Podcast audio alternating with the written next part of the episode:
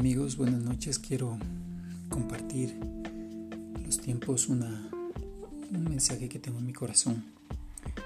Y Jesús cuando nos enseñó a orar nos dijo que el pan nuestro de cada día, dánoslo hoy.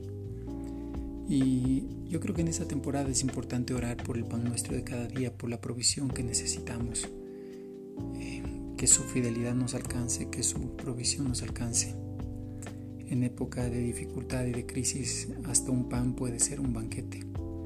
Eh, y muchas veces yo creo que hoy es una lección a la humanidad de cuánto desperdicio, cuántas veces hemos desperdiciado o hemos visto con mala cara o mala gana lo que es la comida. Y ha denotado mucho esa ingratitud que tenemos como seres humanos. La industria alimenticia muchas veces se desperdicia la comida, se ha botado a la basura, se ha llenado de tanta comida.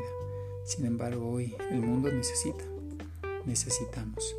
Creo que ha habido mucha irresponsabilidad y mucha soberbia en el ser humano en desperdiciar la comida. Y hoy tengo esa carga en mi corazón de, decirle a Dios es, gracias Señor por el pan de cada día. Gracias por tu provisión, porque cuando hay escasez realmente muchas veces aprendemos a valorar mucho más. Y creo que es tiempo de pedirle perdón a Dios si es que hemos sido soberbios y hemos desperdiciado toneladas de, alimento en la humanidad y hemos botado a la basura. Sin embargo, hoy la humanidad lo necesita. Creo que es una lección también que debemos sacar de toda esta situación que estamos pasando a nivel mundial y decirle a Dios gracias Señor por el pan de cada día. Gracias por lo que estoy comiendo, gracias por lo que pones en mi mesa, en el desayuno, en el almuerzo, en la cena y decirle a Dios gracias una vez más. Danos hoy el pan nuestro de cada día.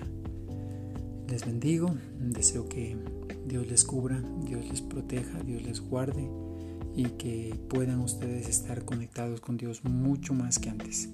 Creo que son tiempos de, de meditar, de reflexionar, pero sobre todo de que nuestra alma esté ligada al Dios Todopoderoso, mucho, mucho más que antes.